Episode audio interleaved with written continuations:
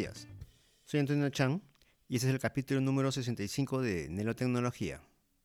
En este capítulo voy a hablar del smartphone de una de las submarcas de Xiaomi, el Redmi Note 11.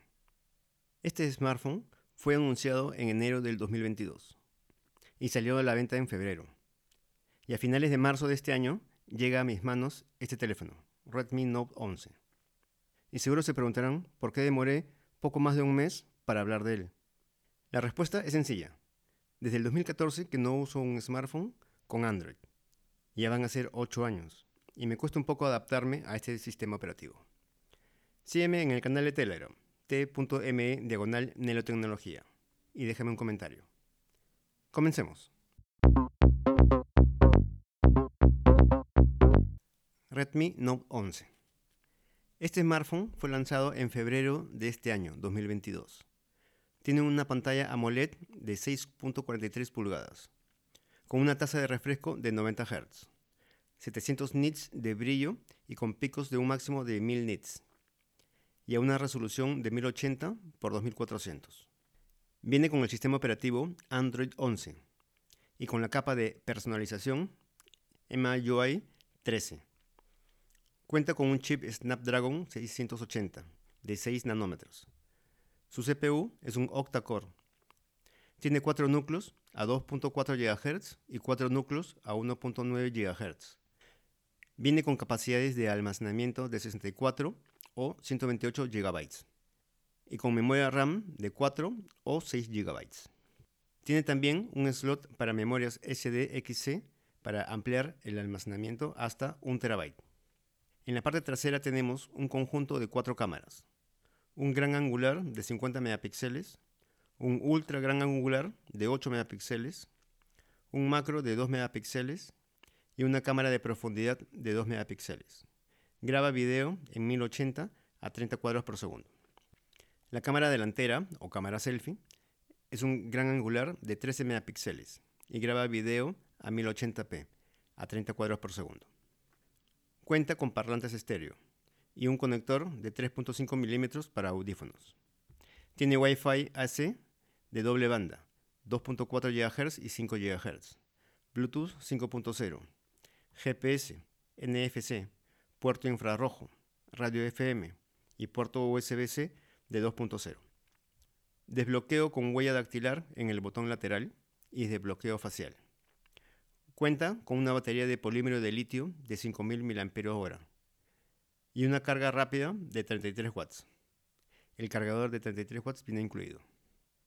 Este smartphone trabaja en las bandas de 2G, 3G y 4G.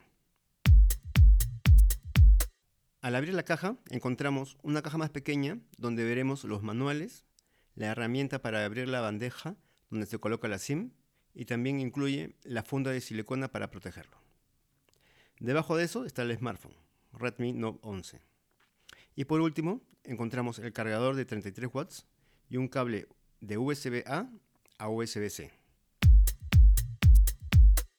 Esta es la primera vez que hago un review y además hace tiempo que no uso Android. En el caso de que me falte hablar de algo en específico, me lo pueden hacer saber a través de Telegram. t.me diagonal nelotecnología. Bueno, comencemos. Cámara. En el apartado de foto tiene un zoom de 1x, 2x, 4x, 6x, 8x y 10x. Tiene temporizador de 3, 5 y 10 segundos. Tiene modo retrato. Tiene modo macro. En el apartado video tiene un zoom de 0.6x, 1x y 2x. Graba videos en 720p y 1080p a 30 cuadros por segundo. El códec de video que usa es H264.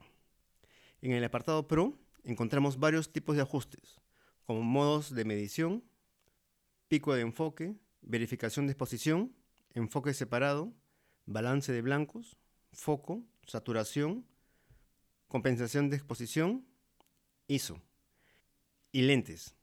Puedes cambiar entre gran angular, ultra gran angular y macro. En el apartado más encontramos la opción panorámica, cámara lenta, time lapse y nocturno. pero nocturno solo funciona con la cámara trasera y no con la delantera. Tiene dos opciones de ahorro de energía, el normal y el ultra. El ultra restringe el uso de aplicaciones, sobre todo las de segundo plano. Solo lo básico como llamadas en caso de emergencia, aunque puedes configurarlo a tu gusto.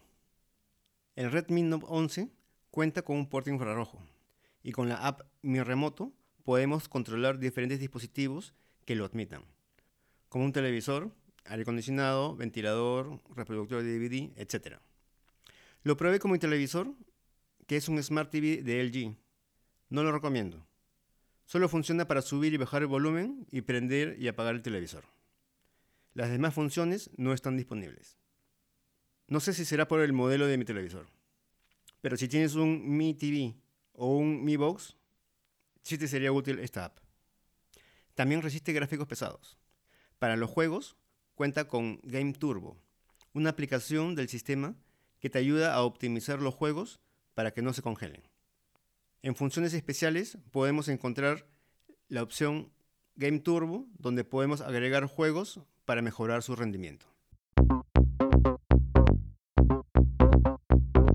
Y antes de terminar, quiero invitarte a que visites mi página web www.antonelo.com.